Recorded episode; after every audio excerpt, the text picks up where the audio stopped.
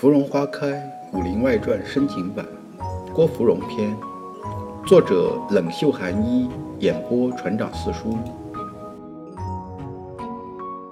就算每次到头来都竹篮打水一场空，就算每次到最后都是给别人做嫁衣，就算是从一开始就陷入一场闹剧，因为梦想，所以不放弃。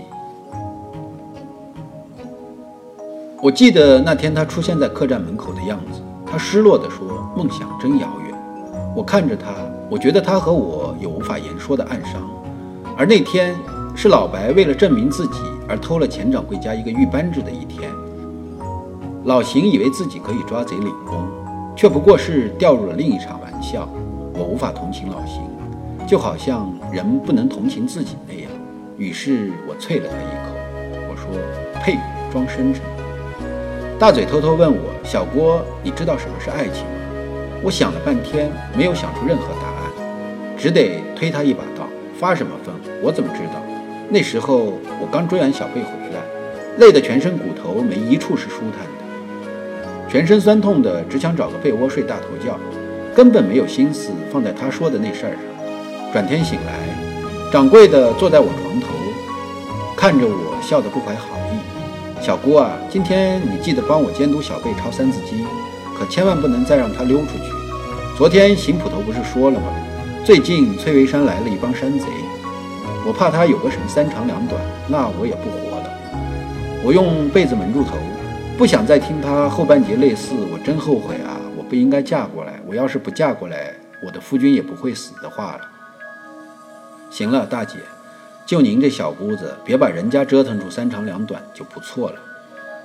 你这是什么话？佟掌柜立刻停止哭腔。我家小贝就是淘气了一点而已。切！我哼了一声，又往被窝里蹭了蹭。郭芙蓉，你赶紧给我起来！怒吼声响得像春节时候的炮竹一般，在我耳旁炸开。有那么一刹那，我开始同情起小贝来。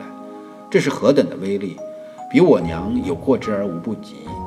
我又往被窝里缩了缩，噗，被子被人大力掀开。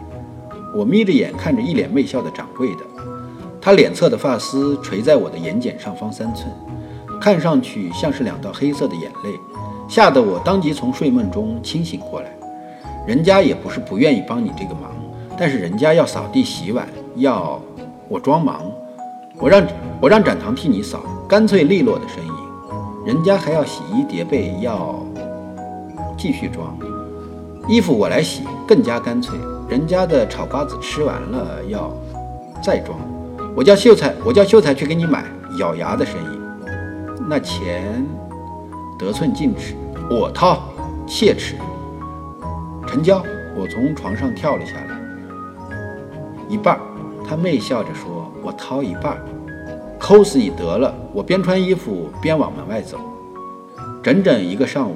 我一边嗑瓜子，一边监督小贝抄《三字经》，同时还得忍受着小贝对我昨天我们遇到山贼时我的不良表现进行的冷嘲热讽。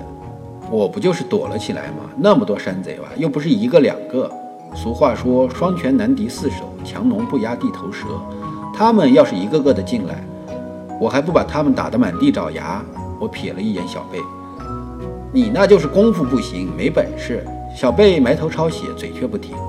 小波姐姐，不是我说你，你说你一天到晚除了拿个排山倒海伺候伺候秀才大嘴，你还干什么了？动不动就叫白大哥给定在那儿，你臊不臊？我那叫尊老爱幼。你白大哥也在江湖上混了这么多年，被我这么一把就给排走了，多没面子！我继续狡辩。唉，小贝放下毛笔，抬起头看了我一眼，又叹了口气，叹完便抄起桌上的一沓书走了出去。你去哪儿？抄完了去给我嫂子检查。她头也不回，颇有女侠的气势。我端着炒瓜子，我觉得这个世界都是颠倒的。订阅本专辑，第一时间收听。喜欢请订阅转发。船长四叔抱拳拱手。